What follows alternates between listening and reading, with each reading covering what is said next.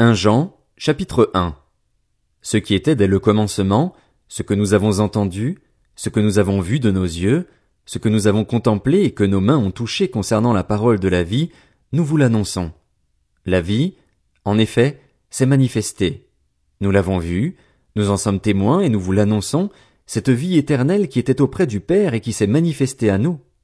Ce que nous avons vu et entendu, nous vous l'annonçons à vous aussi afin que vous aussi, vous soyez en communion avec nous. Or, c'est avec le Père et avec son Fils Jésus-Christ que nous sommes en communion, et nous vous écrivons cela afin que notre joie soit complète. Voici le message que nous avons entendu de lui et que nous vous annonçons. Dieu est lumière et il n'y a pas de ténèbres en lui. Si nous disons que nous sommes en communion avec lui tout en marchant dans les ténèbres, nous mentons et nous ne mettons pas la vérité en pratique. Mais si nous marchons dans la lumière, tout comme Dieu lui-même est dans la lumière, nous sommes en communion les uns avec les autres et le sang de Jésus-Christ son Fils nous purifie de tout péché. Si nous disons que nous n'avons pas de péché, nous nous trompons nous-mêmes et la vérité n'est pas en nous. Si nous reconnaissons nos péchés, il est fidèle et juste pour nous les pardonner et pour nous purifier de tout mal. Si nous disons que nous n'avons pas péché, nous faisons de Dieu un menteur, et sa parole n'est pas en nous. 1 Jean, chapitre 2 Mes petits enfants, je vous écris cela afin que vous ne péchiez pas. Mais si quelqu'un a péché, nous avons un défenseur auprès du Père, Jésus-Christ le juste. Il est lui-même la victime expiatoire pour nos péchés, et non seulement pour les nôtres, mais aussi pour ceux du monde entier. Si nous gardons les commandements de Christ, nous savons par là que nous l'avons connu. Celui qui prétend l'avoir connu alors qu'il ne garde pas ses commandements est un menteur, et la vérité n'est pas en lui. Mais l'amour de Dieu est vraiment parfait en celui qui garde sa parole. C'est à cela que nous reconnaissons que nous sommes en lui. Celui qui affirme demeurer en Christ doit aussi vivre comme il a lui-même vécu. Frères et sœurs, ce n'est pas un commandement nouveau que je vous écris, mais un commandement ancien, celui que vous avez reçu depuis le début. Ce commandement ancien, c'est la parole que vous avez entendue dès le commencement. Toutefois, c'est aussi un commandement nouveau que je vous écris. Sa nouveauté se vérifie en lui et en vous, car les ténèbres se dissipent et la vraie lumière brille déjà. Celui qui prétend être dans la lumière tout en détestant son frère est encore dans les ténèbres. Celui qui aime son frère reste dans la lumière, et il n'y a en lui rien qui puisse le faire trébucher. En revanche, celui qui déteste son frère est dans les ténèbres. Il marche dans les ténèbres, sans savoir où il va, parce que les ténèbres ont aveuglé ses yeux.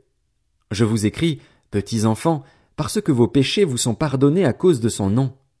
Je vous écris, Père, parce que vous connaissez celui qui est dès le commencement. Je vous écris, jeunes gens, parce que vous avez vaincu le mauvais. Je vous écris, petits enfants, parce que vous connaissez le Père. Je vous ai écrit, Père, parce que vous connaissez celui qui est dès le commencement. Je vous ai écrit, jeunes gens, parce que vous êtes forts, que la parole de Dieu demeure en vous et que vous avez vaincu le mauvais. N'aimez pas le monde ni ce qui est dans le monde. Si quelqu'un aime le monde, l'amour du Père n'est pas en lui. En effet, tout ce qui est dans le monde, la convoitise qui est dans l'homme, la convoitise des yeux et l'orgueil dû aux richesses, vient non du Père, mais du monde. Or le monde passe, sa convoitise aussi, mais celui qui fait la volonté de Dieu demeure éternellement. Petits enfants, c'est la dernière heure. Vous avez appris que l'Antichrist vient. Or, déjà maintenant, il y a plusieurs Antichrists. Par là nous reconnaissons que c'est la dernière heure. Ils sont sortis du milieu de nous, mais ils n'étaient pas des nôtres, car s'ils avaient été des nôtres, ils seraient restés avec nous. Mais cela est arrivé afin qu'il soit bien clair que tous ne sont pas des nôtres. Quant à vous, vous avez l'onction donnée par celui qui est saint et vous avez toute connaissance. Si je vous ai écrit, ce n'est pas parce que vous ignorez la vérité, mais parce que vous la connaissez et qu'aucun mensonge ne provient de la vérité. Qui est menteur? N'est-ce pas celui qui nie que Jésus est le Messie? Tel est l'Antichrist, celui qui nie le Père et le Fils. Si quelqu'un nie le Fils, il n'a pas non plus le Père. Celui qui se déclare publiquement pour le Fils a aussi le Père. Pour votre part, retenez donc ce que vous avez entendu dès le commencement. Si ce que vous avez entendu depuis le début demeure en vous, vous demeurerez vous aussi dans le Fils et dans le Père. Et voici ce qu'il nous a lui-même promis, c'est la vie éternelle.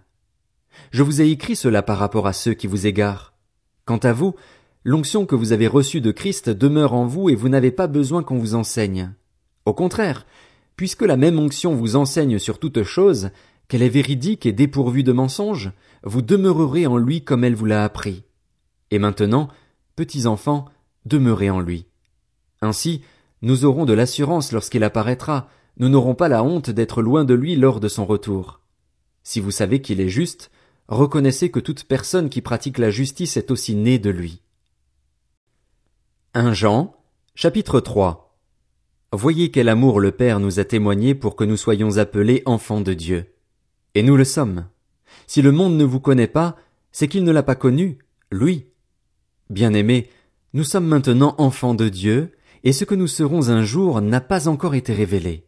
Mais nous savons que, lorsque Christ apparaîtra, nous serons semblables à lui parce que nous le verrons tel qu'il est. Toute personne qui possède cette espérance en lui se purifie comme lui-même est pur.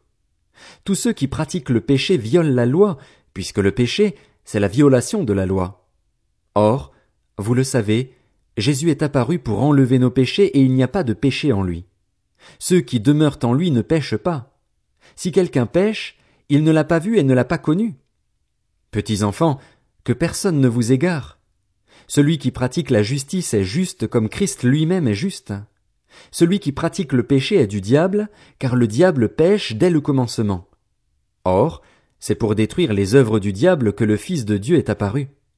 Quiconque est né de Dieu ne pratique pas le péché, parce que la semence de Dieu demeure en lui et il ne peut pas pécher, parce qu'il est né de Dieu. C'est à cela que l'on reconnaît les enfants de Dieu et les enfants du diable.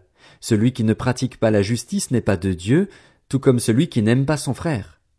En effet, le message qui vous a été annoncé et que vous avez entendu dès le commencement, c'est que nous devons nous aimer les uns les autres. N'imitons pas Caïn, il était du mal et il a tué son frère. Et pourquoi l'a-t-il tué? Parce que sa manière d'agir était mauvaise tandis que celle de son frère était juste. Ne vous étonnez pas, mes frères et sœurs, si le monde vous déteste. Quant à nous, nous savons que nous sommes passés de la mort à la vie parce que nous aimons les frères et sœurs. Celui qui n'aime pas son frère reste dans la mort. Tout homme qui déteste son frère est un meurtrier, et vous savez qu'aucun meurtrier n'a la vie éternelle en lui. Voici comment nous avons connu l'amour. Christ a donné sa vie pour nous. Nous aussi, nous devons donner notre vie pour les frères et sœurs. Si quelqu'un qui possède les biens de ce monde voit son frère dans le besoin et lui ferme son cœur, comment l'amour de Dieu peut-il demeurer en lui? Petits enfants, n'aimons pas en parole et avec la langue, mais en acte et avec vérité. Par là nous saurons que nous sommes de la vérité et nous rassurerons notre cœur devant lui. En effet, même si notre cœur nous condamne, Dieu est plus grand que notre cœur et il connaît tout. Bien aimé, si notre cœur ne nous condamne pas, nous avons de l'assurance devant Dieu. Quoi que nous demandions, nous le recevons de lui, parce que nous gardons ses commandements et faisons ce qui lui est agréable. Et voici quel est son commandement c'est que nous croyions au nom de son Fils Jésus-Christ et que nous nous aimions les uns les autres, comme il nous l'a ordonné. Celui qui garde ses commandements demeure en Dieu et Dieu demeure en lui. Et nous reconnaissons qu'il demeure en nous à l'esprit qu'il nous a donné. 1 Jean, chapitre 4 Bien-aimés, ne vous fiez pas à tout esprit, mais mettez les esprits à l'épreuve pour savoir s'ils sont de Dieu, car plusieurs prétendus prophètes sont venus dans le monde. Voici comment identifier l'Esprit de Dieu. Tout esprit qui reconnaît que Jésus est le Messie venu en homme est de Dieu. Et si un esprit ne reconnaît pas que Jésus est le Messie venu en homme, il n'est pas de Dieu. C'est l'esprit de l'Antichrist. Vous avez appris sa venue, et maintenant déjà il est dans le monde. Vous, petits enfants, vous êtes de Dieu et vous avez vaincu ces prétendus prophètes parce que celui qui est en vous est plus grand que celui qui est dans le monde. Eux, ils sont du monde. Voilà pourquoi ils parlent d'après le monde et le monde les écoute. Nous, nous sommes de Dieu. Celui qui connaît Dieu nous écoute, celui qui n'est pas de Dieu ne nous écoute pas. C'est ainsi que nous identifions l'esprit de la vérité et l'esprit de l'erreur.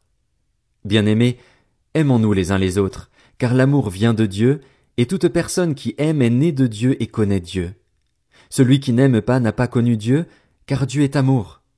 Voici comment l'amour de Dieu s'est manifesté envers nous, Dieu a envoyé son Fils unique dans le monde afin que par lui nous ayons la vie. Et cet amour consiste non pas dans le fait que nous, nous avons aimé Dieu, mais dans le fait que lui nous a aimés et envoyé son Fils comme victime expiatoire pour nos péchés. Bien-aimés, puisque Dieu nous a tant aimés, nous devons nous aussi nous aimer les uns les autres. Personne n'a jamais vu Dieu. Si nous nous aimons les uns les autres, Dieu demeure en nous et son amour est parfait en nous. Nous reconnaissons que nous demeurons en lui et qu'il demeure en nous au fait qu'il nous a donné de son esprit. Et nous, nous avons vu et nous attestons que le Père a envoyé le Fils comme sauveur du monde. Celui qui déclare publiquement que Jésus est le Fils de Dieu, Dieu demeure en lui et lui en Dieu. Or nous, nous avons connu l'amour que Dieu a pour nous et nous y avons cru. Dieu est amour et celui qui demeure dans l'amour demeure en Dieu et Dieu demeure en lui. C'est en cela que l'amour est parfait en nous, de sorte que nous aurons de l'assurance le jour du jugement parce que nous sommes dans ce monde tel que lui, il est. Il n'y a pas de peur dans l'amour. Au contraire, l'amour parfait chasse la peur, car la peur implique une punition. Celui qui éprouve de la peur n'est pas parfait dans l'amour. Quant à nous, nous l'aimons parce qu'il nous a aimés le premier. Si quelqu'un dit J'aime Dieu alors qu'il déteste son frère, c'est un menteur. En effet, si quelqu'un n'aime pas son frère qu'il voit, comment peut-il aimer Dieu qu'il ne voit pas? Or, voici le commandement que nous avons reçu de lui. Celui qui aime Dieu doit aussi aimer son frère.